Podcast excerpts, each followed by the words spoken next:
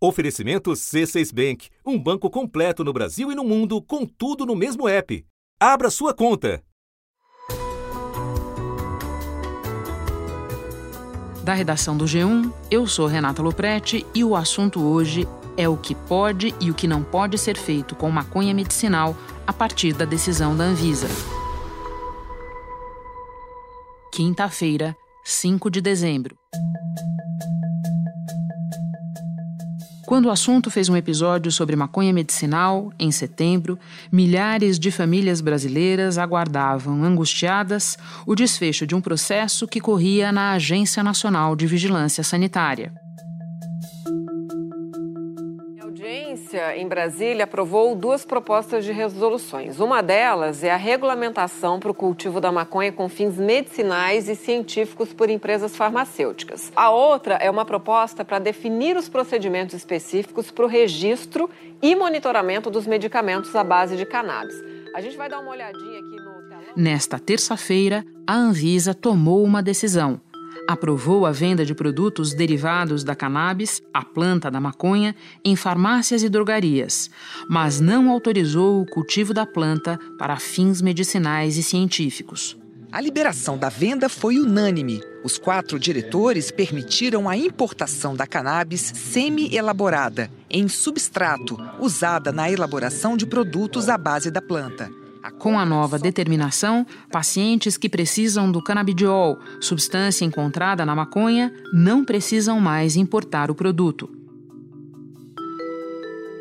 Produto que é usado para tratar condições como epilepsia, esclerose múltipla, dores crônicas e doença de Parkinson. Eu tenho um filho de 9 anos que tem uma epilepsia de difícil controle desde os 4 meses de idade e hoje, desde o uso do canabidiol, a qualidade de vida dele é outra. A demanda por esses produtos só faz crescer. Os pedidos para importar feitos à Anvisa saltaram de cerca de 800 em 2015 para 2.700 de janeiro a setembro deste ano. Mas burocracia e preço tornavam a compra inviável para muitas pessoas. É uma coisa que só, só temos acesso é, pela importação e é caro, não é barato. Muitas pessoas que precisam não têm acesso ainda. A liberação da compra ajudará muitas famílias, mas há outras necessitadas de uma redução dos custos ainda maior, que só viria com a liberação do plantio.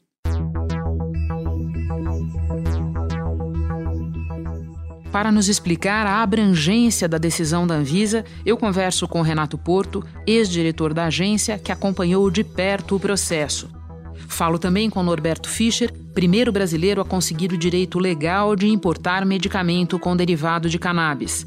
E com Margarete Brito, a primeira pessoa autorizada pela Justiça a plantar e uma das lideranças da APEP, Apoio à Pesquisa e a Pacientes de Cannabis Medicinal. Renato, a Anvisa autoriza desde 2015 a importação de alguns produtos à base de canabidiol que agora poderão ser vendidos nas farmácias. Quais são esses produtos permitidos? Bom, Renato, acho que é importante a gente também, antes de mais nada, esclarecer que a Anvisa cuida da saúde, cuida de medicamento. Então, eu acho que o que a agência reguladora fez foi de fato atender a uma demanda da sociedade. A sociedade é, ver esses produtos sendo comercializados em outros países do mundo, ver a necessidade desses produtos e a partir disso demandou a instituição. Então, desde 2014 a Anvisa vem analisando produtos que vem autorizando produtos que são à base de canabidiol. O que a Anvisa faz agora é ir um pouquinho mais distante e, a, e avaliar e, e qualificar esses produtos para autorizar que a população utilize produtos à base de cannabis. O que muda para a sociedade hoje e os produtos que a, a sociedade vai poder dispor são os produtos que têm uma combinação não só de canabidiol, não é só canabidiol puro, é o canabidiol mais o THC. Eles eram importados e hoje esses produtos poderão ser é, mais facilmente conseguidos pela população brasileira. E quem poderá comprar? Todo mundo? Para ver a compra, preciso ter uma prescrição. Então, antes de mais nada, precisamos é, entender que esses produtos são prescritos, é, tem um grau de prescrição bastante restrito, são dois tipos de receitas. Produtos com receitas controladas têm restrições muito maiores da Anvisa. Então, é, primeiro passo para isso é que o paciente tenha um médico prescritor desses produtos e tenha é, as doenças de fato que podem ser utilizadas esse produto. É um medicamento normal, como todos os outros, só que vem de uma planta bastante é, criticada ao longo de muitos anos pela sociedade. Então, esse é o desafio que a Anvisa tem. Então, a Anvisa tem é, um, uma grande responsabilidade a partir de agora, não só autorizar a comercialização desses produtos, mas como controlar a qualidade desses produtos. Isso muda radicalmente a forma de controle que a Anvisa vinha fazendo. Deixa eu voltar um pouquinho no tempo. Em 2016, a Anvisa aprovou o primeiro registro no Brasil de um medicamento à base de cannabis, o Mevatil, atualmente vendido nas farmácias. A Agência Nacional de Vigilância Sanitária aprovou pela primeira vez o registro de um remédio desse tipo aqui no Brasil. É o Mevatil. Ele é usado para tratar pacientes com esclerose múltipla. Por que só esse produto estava autorizado antes dessa decisão de agora? Primeiro, é, para que a Anvisa dê autorização é, para a comercialização de um produto, antes de mais nada, é preciso que a empresa peça. A Anvisa não pode autorizar de ofício nenhum medicamento. É importante que as empresas, que o cidadão conheça isso. Saiba que só há medicamento no Brasil se uma empresa pedir. Esse incentivo, mudando um pouco a régua da, dos requisitos sanitários para registrar esse produto, você pode ter um incentivo para que empresas passem a peticionar registros de produtos é, à base de cannabis no Brasil. É, o, único que foi registrado, como você mesmo falou, é o Mevatil, que já tem bastante tempo. Entendi. A Anvisa precisa ser provocada. Em outras palavras, é isso que você está dizendo. Agora, essa decisão tem um, de agora, ela tem um prazo de três anos. As pessoas olham e podem se perguntar: o que, que vai acontecer daqui a três anos? Pode mudar tudo de novo? Não há, Renata, ainda estudos conclusivos é, que determinem na forma que é estudado o medicamento de maneira tradicional, para nós que somos especialistas, estudo clínico duplo cego, randomizado, que prove que esse, que esse produto serve para aquelas doenças. Porém, o mundo inteiro, muitos países do mundo utilizam esses produtos, estão vendo os benefícios dessa droga. O que, que acontece? A Anvisa teve que se adequar a essa necessidade da sociedade, tentando regular esse produto para garantir uma qualidade mínima é, para que esses produtos cheguem à população, como eu havia dito, e a partir disso, do desenvolvimento desses estudos que estão sendo é, executados, a Anvisa pode tomar uma nova decisão. É possível? Sim. E a partir daí eles migrem para a categoria de medicamentos. É por isso que a minuta também, e a norma agora aprovada pela diretoria, a, a norma não trata de, não chama esse produto de medicamento. Porque se chamasse de medicamento, uma série de regras internacionais precisam ser apresentadas. Então, isso não inviabilizaria a entrada desse produto no mercado brasileiro. Agência liberou a compra, mas não autorizou o plantio.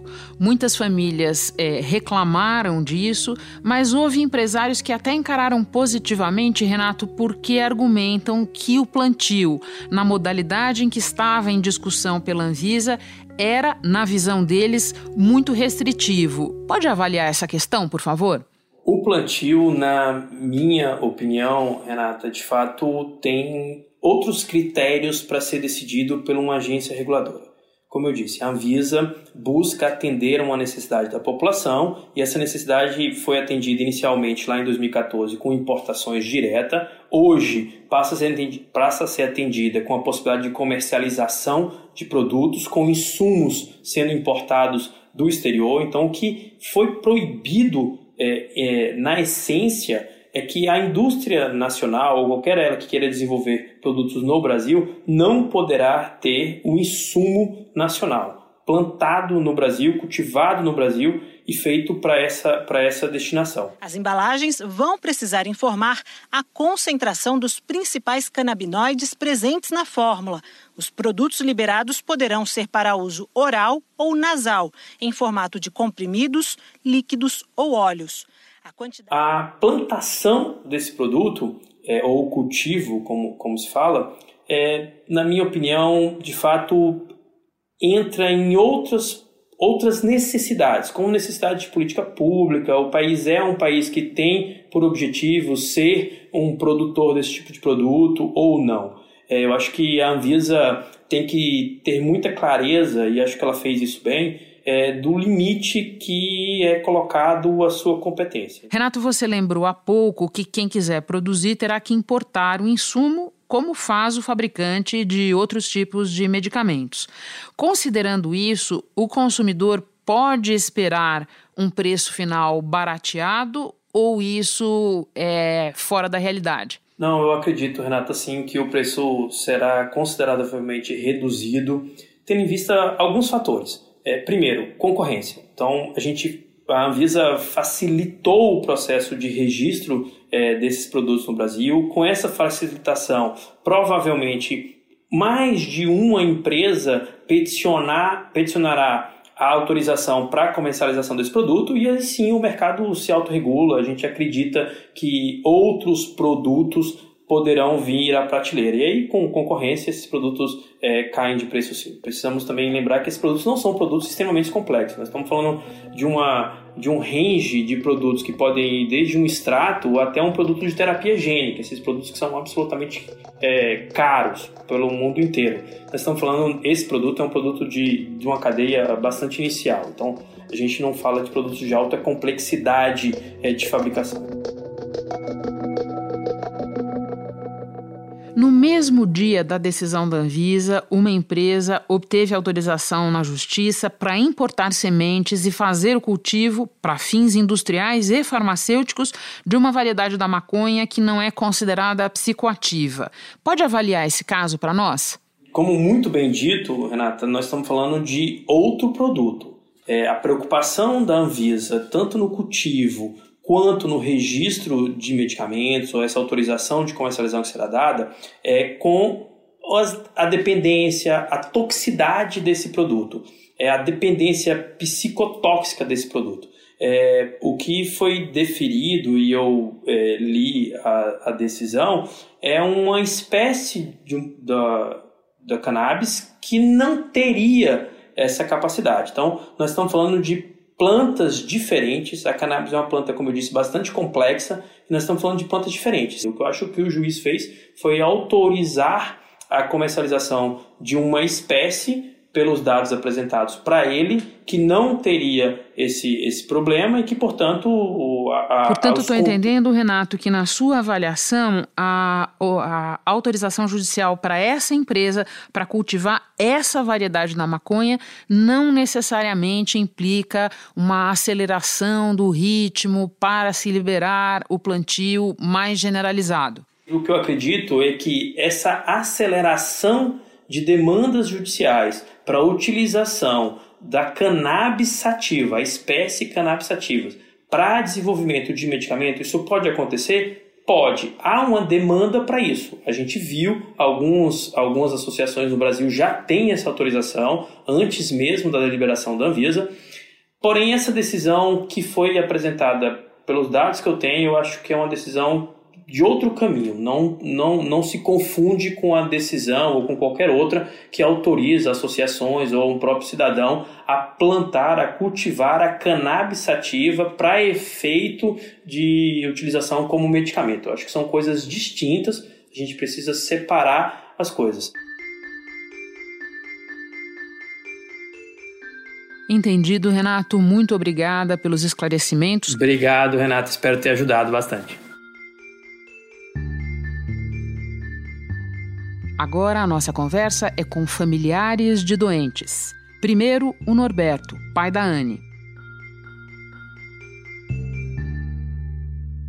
Norberto, eu quero começar com você nos explicando o quadro da Anne e o antes e o depois da primeira dose de canabidiol no tratamento dela. A Anne, ela nasceu com uma doença rara chamada CDKL5. Entre diversas características, tem um atraso neuropsicomotor e principalmente as crises convulsivas, que são de difícil controle. Então, antes de usar o CBD, a Anne tinha numa semana ruim de 60 a 80 crises convulsivas por semana, ou seja, uma crise a cada duas horas. A gente começou a usar o CBD no dia 11 de novembro de 2013.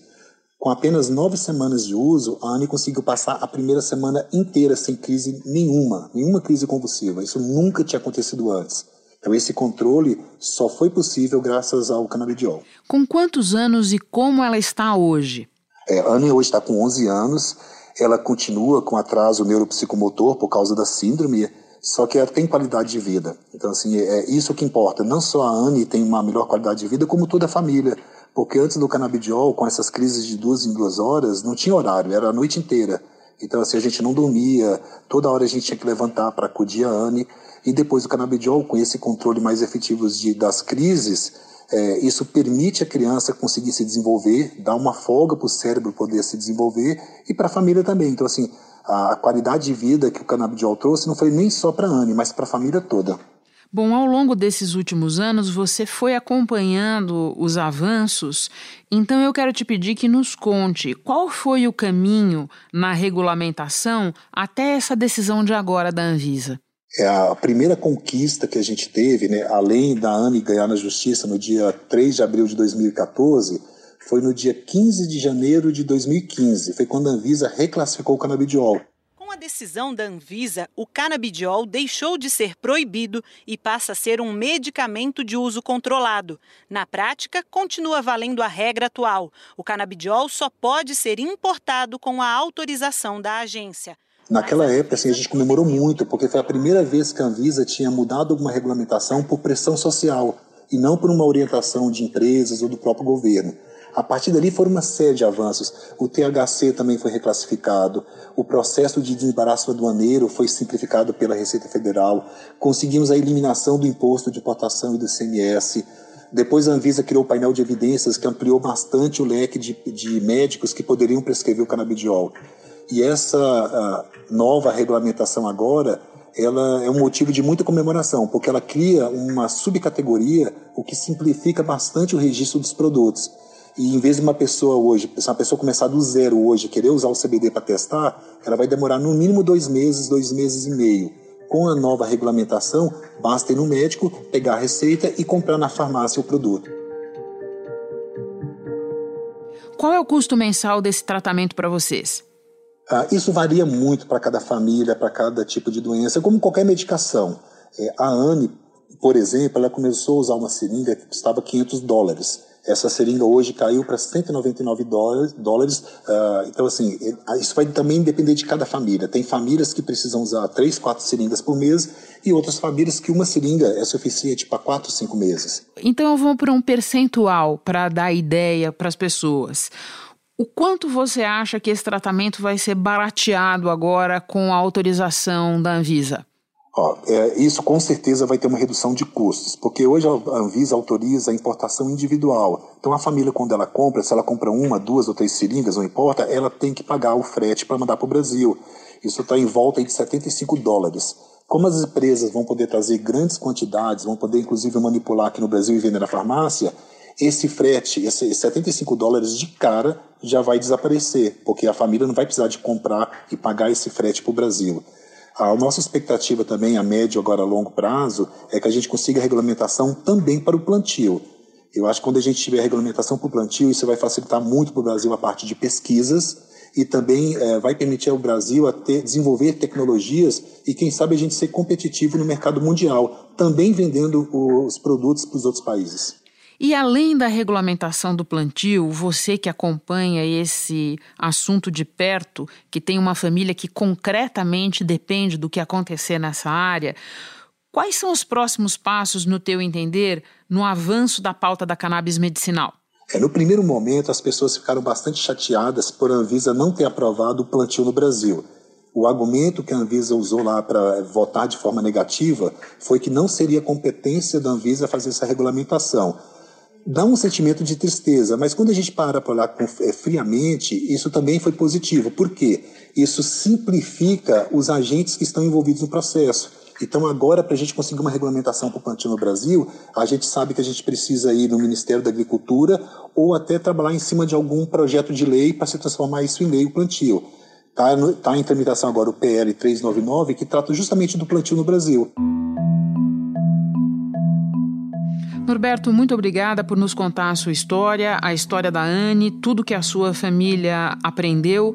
Boa sorte para vocês. Eu agradeço, eu espero assim, de coração que as pessoas que consigam, que, que ouvirem é, essas, essa, essa nossa conversa, que elas se toquem o coração, porque hoje muito que a gente tem visto tem a ver com preconceito, porque quando a gente fala dessa planta, é, a gente passou anos e anos ouvindo que a planta é do mal, que a planta não é positiva, e de repente a gente começa a ouvir falar que a planta pode salvar vidas, que a planta pode fazer bem para a saúde. Com certeza. Muito obrigada, Norberto. Muito obrigado. E agora é a vez da Margarete Brito, mãe da Sofia, primeira pessoa autorizada a plantar maconha no Brasil.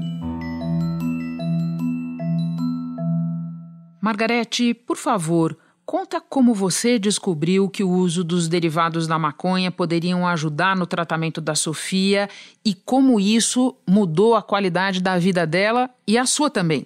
A gente descobriu em 2013, é, tinha uma menina americana que fazia uso e que com a mesma é, síndrome da minha filha, que é uma síndrome genética rara, chamada CDKL5, e estava dando tudo certo com essa, com essa criança, e ainda nessa época era considerado tráfico internacional de drogas. E, mas mesmo assim a gente resolveu importar, porque para a gente o que, é, o que importava, na verdade, era a qualidade de vida da nossa filha, e aí a gente trouxe e começamos a, a conversar com outras pessoas e procurar ajuda, né? Porque nessa época ninguém falava sobre isso.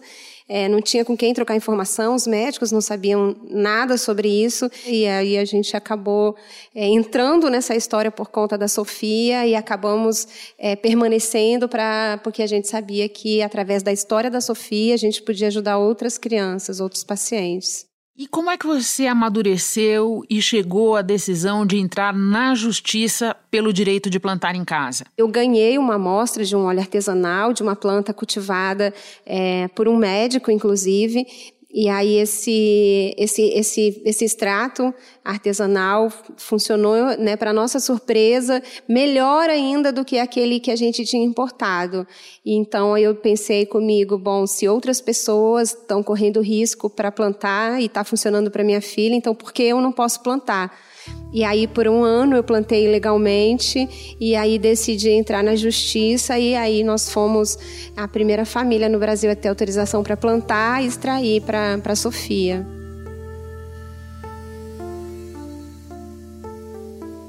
Margarete, há famílias que, como a sua, obtiveram na justiça a autorização para plantar.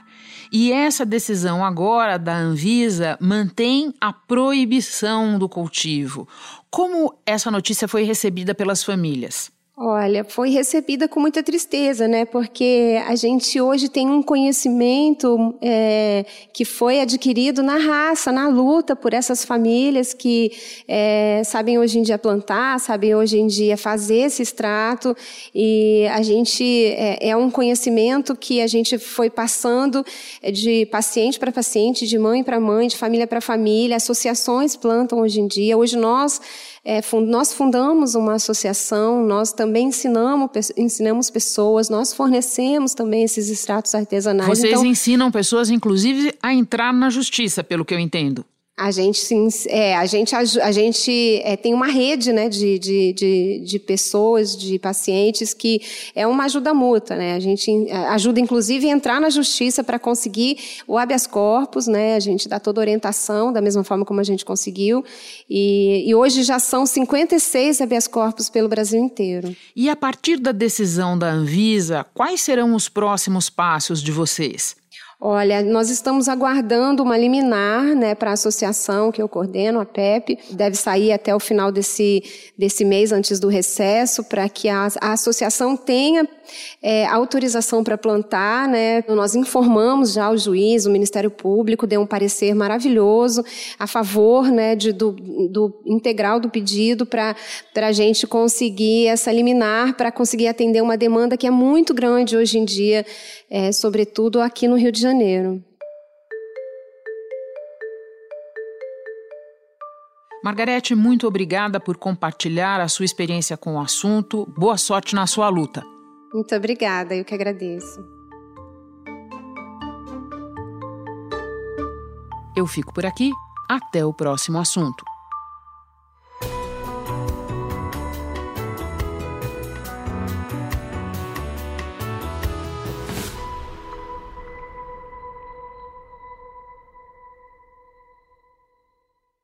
Você no topo da experiência financeira que um banco pode oferecer.